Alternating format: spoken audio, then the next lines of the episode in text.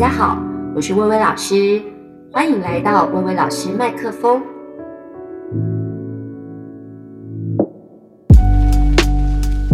今天呢，大家收听的时间呢，应该是二零二二的最后一天，那跟大家分享一下。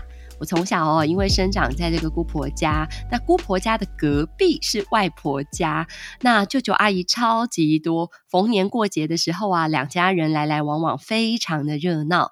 然后对比起呢，平常我跟哥哥姑婆有点像相依为命的孤独跟清冷啊，这个热闹这件事情让我呢觉得特别能够感受到家的温暖。用现在的网络用语来讲，叫做很有烟火气。哦，所以呢，我非常喜欢过节，节日给我一种很有盼望的仪式感。那慢慢长大之后，很喜欢呢，跟朋友过节，唱歌啊，交换礼物啊什么的。那在经济能力更好的阶段，可以到很多国家去见识不同的跨年烟火。比方说，曾经在啊这个二零一三到二零一四的跨年，因为我印象很深刻的那个那个年份被人家叫做“爱你一生一世”。然后那一年呢，我在雪梨塔上看这个雪梨大桥，还有歌剧院上的一个这个烟火，让我真的是终身难忘。然后。再来，后来还有到呢这个泰晤士河上面去看这个伦敦的跨年烟火，不用跟大家在面人挤人啊。听说呢，我有朋友去的时候是呃要到某一个最佳景点，然后呢竟然还要包尿布，否则呢这个占不到位置这样子。那在泰晤士河上面看呢是特别的赏心悦目，而且呢真的是很悠哉。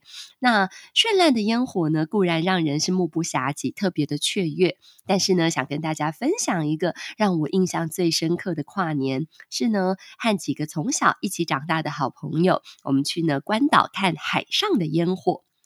那一年呢的十二月三十一号，本来哇那个天气很晴朗的，没想到呢，我们才从饭店走几步路到沙滩，就突然下起了倾盆大雨。哎，真的就像那个俗话讲的，叫做“天有不测风云”。哎，那个雨哦，简直就是像倒的一样，很夸张。那可是呢，我们没有人带伞。怎么会想到要带伞？因为那天天气非常好啊！然后但是呢，放眼整个沙滩，只有一个好小好小的遮阳棚。那所有去海边看烟火的人，可能有上百人吧，来自各地呢，这个世界各地的观光客。哦，没有人有带伞了，只好呢，全部的人都挤进那个棚子下面。那真的很挤哦，挤到呢，朋友们，我们大家要搂住彼此，才不会呢被挤出去的那种挤法。那大家呢就看着这个手表上，时间呢是一分一秒的过了，我们就忍不住在那边窃窃私语呢，在那边说今天还会放烟火吗？哦，雨下好大哦，这放了也看不清楚吧，什么什么的。然后呢，就在大家心灰意冷的时候，哇，不知道是谁先开始的。唱起了呢，很久以前一个很有名的黑人的盲人歌手叫做 Steve Wonder，不知道大家有没有印象？他有一首呢很有名的歌叫做 We Are the World，We Are the World，We Are the Children 这样子。那全部的人哦，当有人开始唱这一首的时候，大家就是非常的惊喜。然后接着让我呢真的是终身难忘、很感动的一幕就出现了，就是在那个棚子下面，全部的人不分种族、不分国籍、不分男女老少，竟然呢就在那个棚子下面大合唱。哇，那一刻真的好感人、好感人哦！没想到呢，唱着唱着，就在午夜呢十二点前的五分钟左右，雨停了。全部的人的鼓掌欢呼，然后但是还是很好奇，这样子的天气会放烟火吗？可是呢，海上所有的船都已经聚集了，然后最后呢，我们还是呢，有人就开始在倒数十九八七六五四三二一，倒数到五四三二一之后，那个海上呢，真的是放起了绚烂的烟火，所有的人呢，哇，真的忍不住呢，就抱在一起呢，又哭又笑，然后跟呢世界各国的人一起。一起说新年快乐，这个真的是呢，我这辈子非常非常难忘的跨年的经验。所以啦，有些人会认为说，哎呀，这个喜欢热闹啊，就是什么年轻人的事啊，好像呢很肤浅哦，哦，这是一种什么很表面的过节方式。但是我真的觉得呢，喜欢热闹这件事情没有什么好批判的，它就是呢跟每个人的背景经历有关。可是相反的，当你喜欢呢这个不要过节，或者是过年过节走的都是那种非常心灵醒思的路线，我觉得也很好啊。像我曾经呢去日本跨年的时候，日本就是属于那种呃敲钟，然后大家呢就是哇这个沉淀自己的内心，我觉得也很棒。那我自己这几年慢慢走到这个阶段，当然也可能和这个后疫情时代社会的氛围中越来越讲究独处，越来越讲究要与自己对话有关。我今年的跨年就特别想要为自己举行一个内心里的迎新，但是呢，不是送旧的仪式，而是迎新念旧的仪式，要跟大家来分享。中国人有句呢，这个成语是这么说的，叫“迎新送旧”嘛。那我在送旧的部分呢，大概就是。每年都要对衣柜进行一次断舍离吧。那但是呢，其实我个性中啊，还是比较偏向念旧的人。念旧也没什么不好啊。就像呢，所有的创新还是必须呢和传统来对话。要站在巨人的肩膀前，要先有巨人的肩膀这回事，好不好？所以啦，与其送旧，我觉得不如念旧，来向内探索自己即将过去的一年中有什么改变或更新。那首先呢，我使用的方法，这个念旧的方式，就是呃，要罗列这一年的所得跟所失，就像啊，很多人年底要这个算总账一样。如果大家呢，对于金钱的得失那么在乎，其实应该要更在乎内心的得失。只是呢，你平常可能没有特别去数算过。那心灵的所得不一定非得要建立在一些看起来很怎样的成就，那种什么升官啊、发财啊、买房子啊这种，而是心里面呢觉得自己完成了某一件事，突破了某一个状态的一种自我觉察，或者是有没有在今年学到啊，或者思考一些以前从没有想过的事。甚至最重要的是，在今年你有没有特别感谢谁？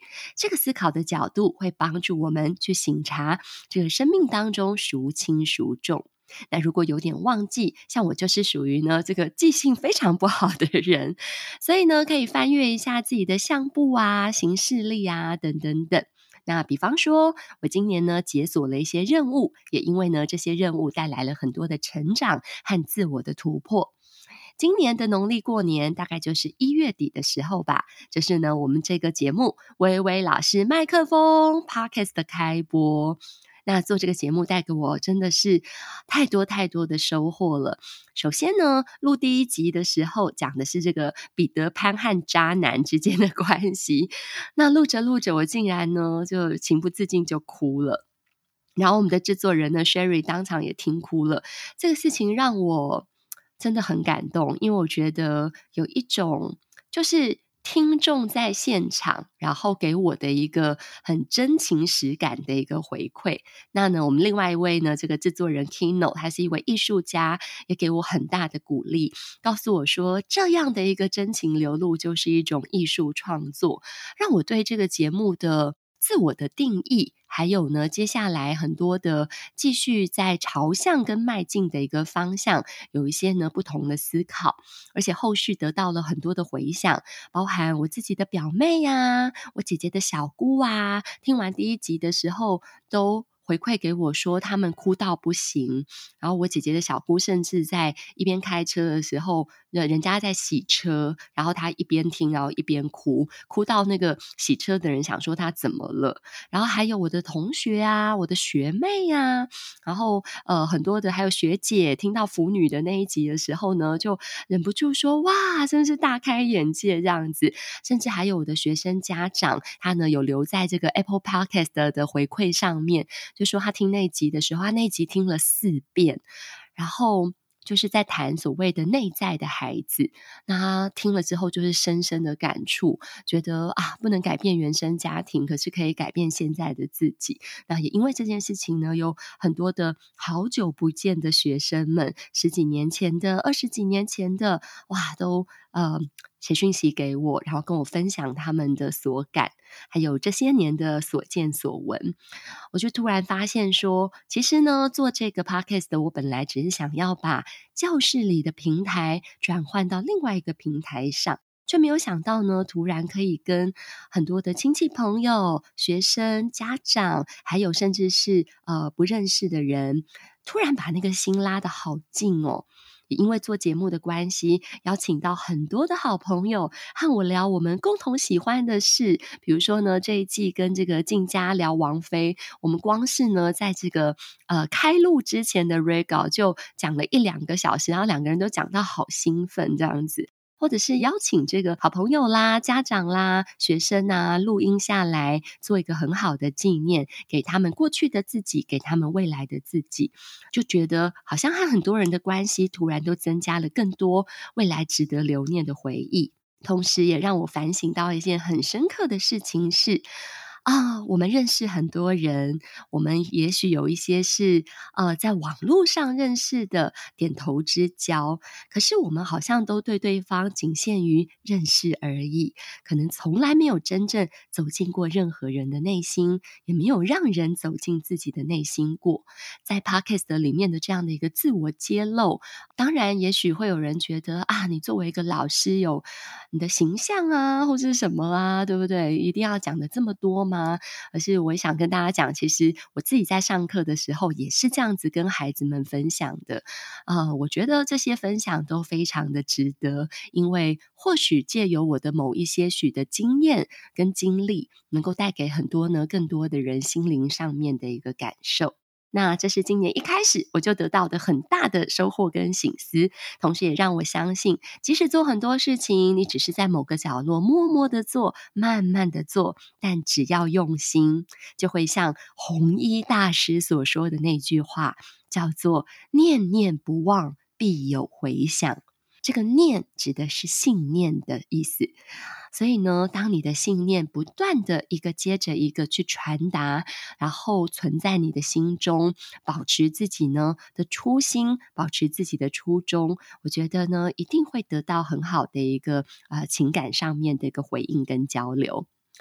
那除此之外啦，今年还解锁了好几个第一次，应该说总共有四个第一次，真的是特别印象深刻的。比方说，呃，第一次到高中。哦，到内湖高中去，去跟老师们去分享呢这个教学的历程。特别感谢呢我的大学同学柯君玲老师的一个邀请。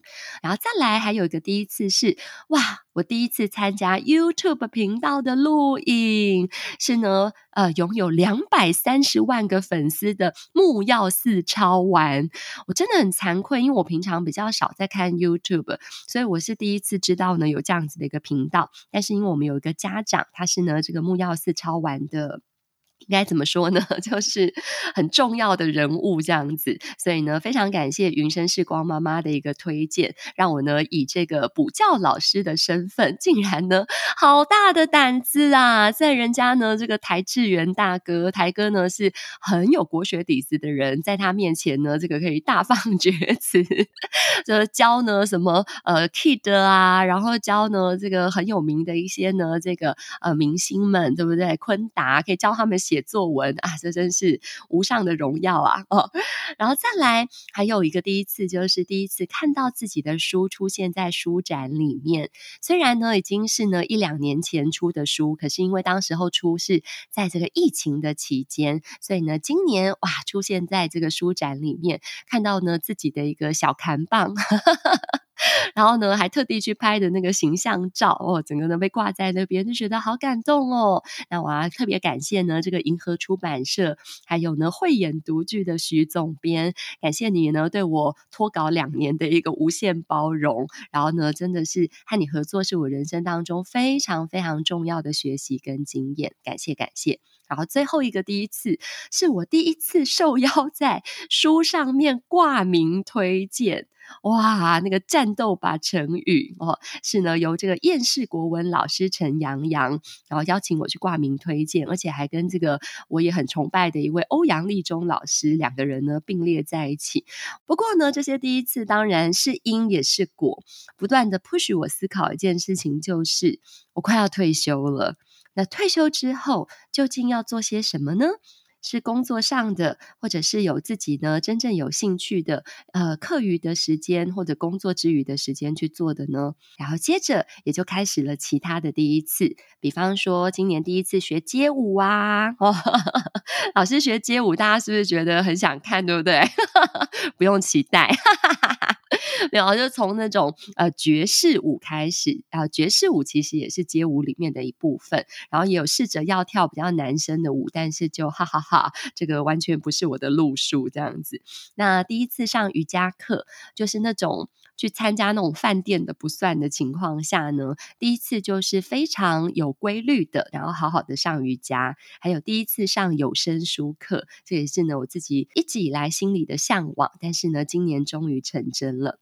在各种啊老师们的帮助下，最重要的觉察就是呢，自己是一个过度紧绷的人。然后就是不断在不同的老师的提醒下面，我才发现啊、我的声音紧绷，我的咬字紧绷，我的身体紧绷，我的心理紧绷。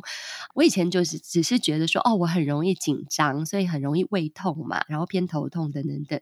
可是这个紧绷的状态，其实我觉得跟很多事情有关，就是比如说非常在意结果，或者是很在意别人的看法。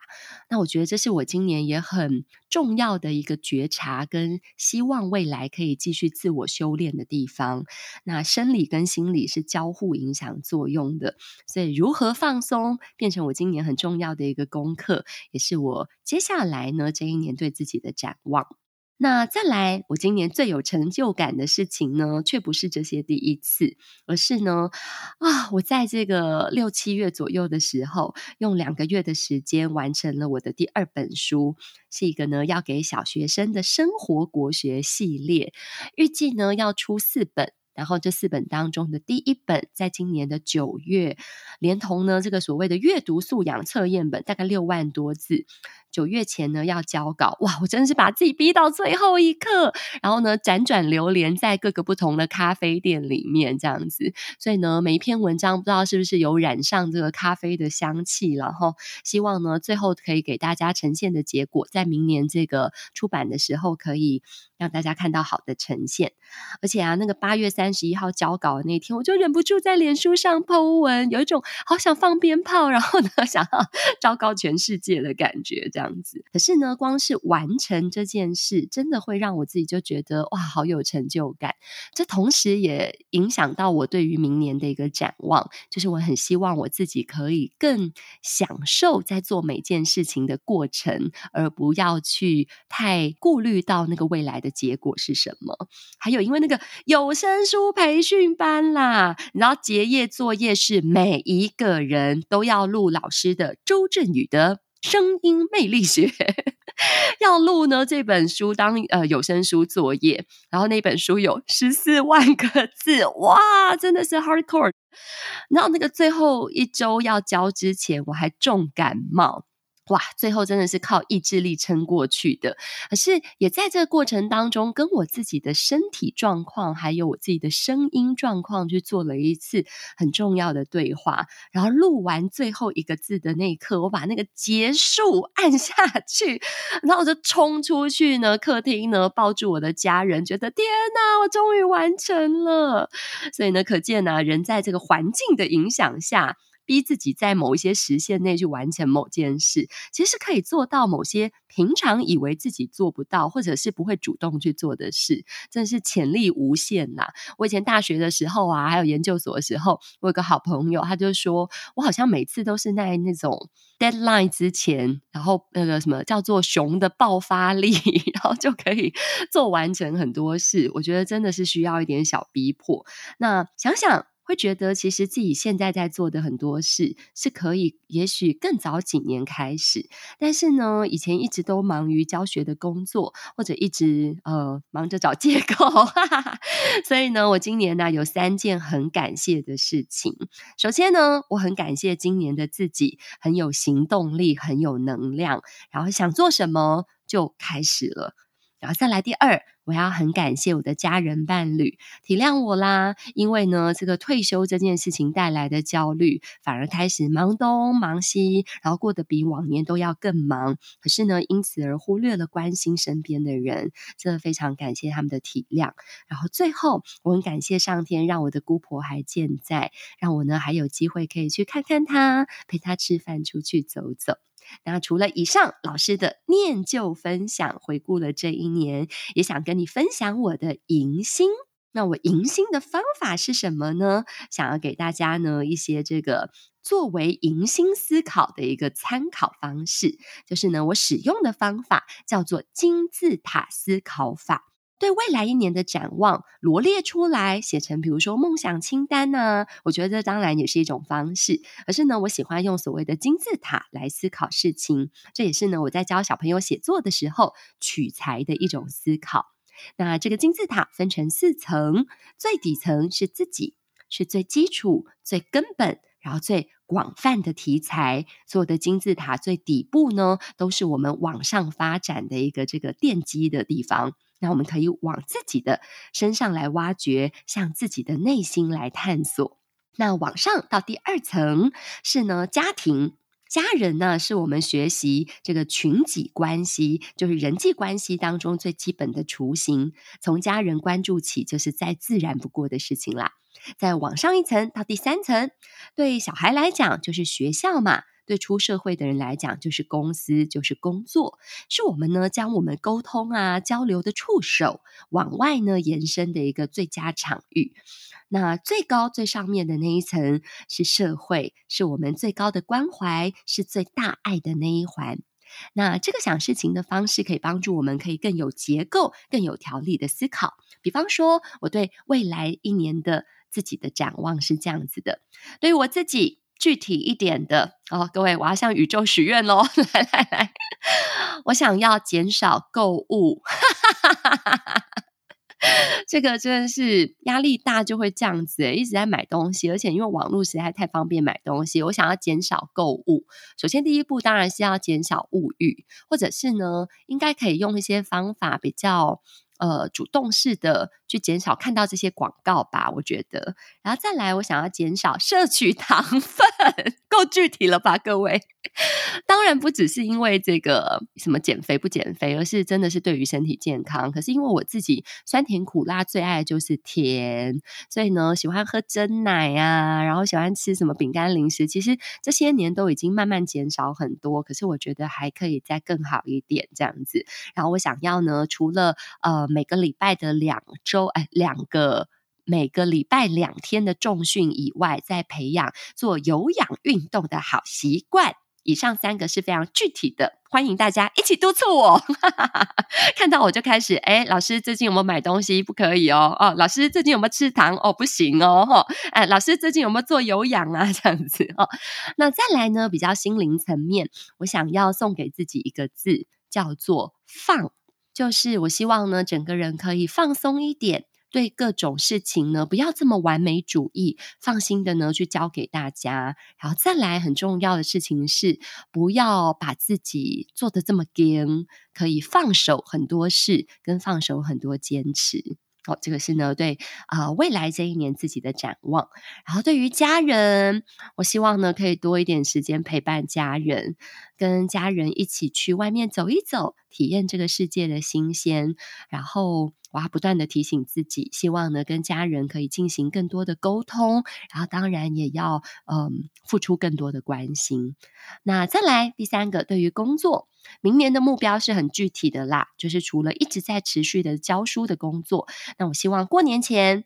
要录好第二本书的有声版本哦，然后三月的时候呢，要能够交出第三本书的初稿。Oh my god！所以三月之前，大家看到我也可以呢，这个好不好？请宇宙呢的诸位一起来帮助我，就说老师稿子写了没？哦，这样子。然后七月的时候呢，我即将要迎接这个新的工作伙伴，然后把自己一些呃教学啊、编辑呀、啊，还有管理的工作交给他，那自己呢会腾出更多的。时间，我希望呢，更多的时间可以来关心小孩，还有关心呢其他的工作伙伴。那没有意外的话，九月还要交第四本 书的初稿。Oh my god！哦，好啦，所以呢，哈，希望一切顺利啦，哈。然后呢，对于社会的部分，我目前呢长期定额赞助的有之前跟大家分享的陈愁阿嬷创立的儿少家园，还有呢，也是之前跟大家分享的台湾动物保护行政监督联盟哦。就我们做了一集呢，在谈这个与毛小孩的呃相逢与告别这一集里面提到的，还有一个呢。是这个啊、呃，台湾社区实践协会，它是负责呢帮助这个妇女以及小孩。那它呃有一个集资的活动呢，是在南万华，想要呢给他们一个嗯、自己的空间，这样子的一个集资活动，那是我长期赞助的。好，再来，今年因为大家有没有看金钟奖呢？这个陈雅兰呢女士，她第一次获得了所谓的一个这个呃男主角。奖项这样子，以女性的姿态拿下了男主角奖，那我觉得非常的感动。而且呢，很重要的事情是我小时候也是看歌仔戏长大的，而且呢，我姑婆跟这个呃叶青，还有跟呢这个杨丽花都是好朋友，所以呢，我也参与了这个陈亚兰复兴歌仔戏计划的一个定期定额的赞助。那还有呢，我长期支持的这个文创团体红楼诗社。简单来讲，就是我长期赞助的都是我很关心的议题：教育、小孩，然后女性文化，还有动物保育。所以啦，那明年度我希望除了捐款之外，可以运用到有声书培训班学到的能力，进行呢更多关于盲人的服务。那以上跟大家分享，这是我未来一年的展望。那这种层层的检视、结构条理的梳理，能够帮助我去看到自己在生命当中，不论是习惯啦，或是呢身心状态的一个位置，或者是在家人的身边，还有在社会上在乎的议题等等。所以呢，能够很好的去梳理出对自己的盼望，以及呢对未来的迎新展望。那我最近啊，从一个年轻朋友的文章看到一句话，我觉得说得很好，想在呢这个节目的尾声跟大家分享。最后，我们还是要回到生活里头，日子在哪里，我们就在哪里跳舞。今年呢，其实我也曾经历经了一些很迷惘、很彷徨的时刻，不知道呢，在人生转场的现今。我究竟应该要站在什么样的位置，或者是呢，我之所以为我，我的价值是什么？和家人的关系，在这些呢自我追求的时候，应该怎么样的做出调整，才能够让彼此身心都愉快？那我记得曾经呢有一个学生。他在念大学的时候写讯息给我说，他觉得对人生很茫然，不知道生命的意义是什么。那我每一年都会跟学生分享一本书，叫做《爱、生活与学习》。这是一个南加大的教授，叫做里奥巴士卡利。这本书呢，在我人生最迷惘、最彷徨、最痛苦的时候呢，带给我很重要的转念。同时也带给我很大的心灵的力量，然后帮助我从呢这个生命的幽谷，然后被拉出来。我觉得这就是我们为什么读书很重要的意义。我们在提升自己的灵性，这个灵性呢能够帮助我们有时候更高的角度，把我们自己从一个旁观者的方式呢，哇，这个勇敢的拉起来。所以不是靠别人，而是靠这些自己从书上面得到的智慧，得到的一些心境上面的一个改变。那我记得当时候我跟学生呢，他问我说他不知道生命的意义是什么，然后觉得人生很灰暗。那我就用了爱、生活与学习的话回答他：如果我们忙着问生命的意义，那就没有真正的好好体验当下的生命了。生活的真谛呢，其实不再回顾过去，也不在于放眼未来，而是当下两个字罢了。所以呢，我很喜欢呢这位年轻的朋友分享的这句话：日子在哪里，我们就在哪里跳舞。生活应该要像是一支放松的舞蹈，享受当下，享受现在，每一刻都会是最好的时光。所以呢，回顾的时候，如果你觉得念旧，我今年呢实在也没什么改变，或者是呢迎新，我对自己的未来也没有什么特别的计划，也不要担心，每个当下都是上帝给我们最好的礼物。祝大家新年快乐！薇薇老师麦克风，我们明年见。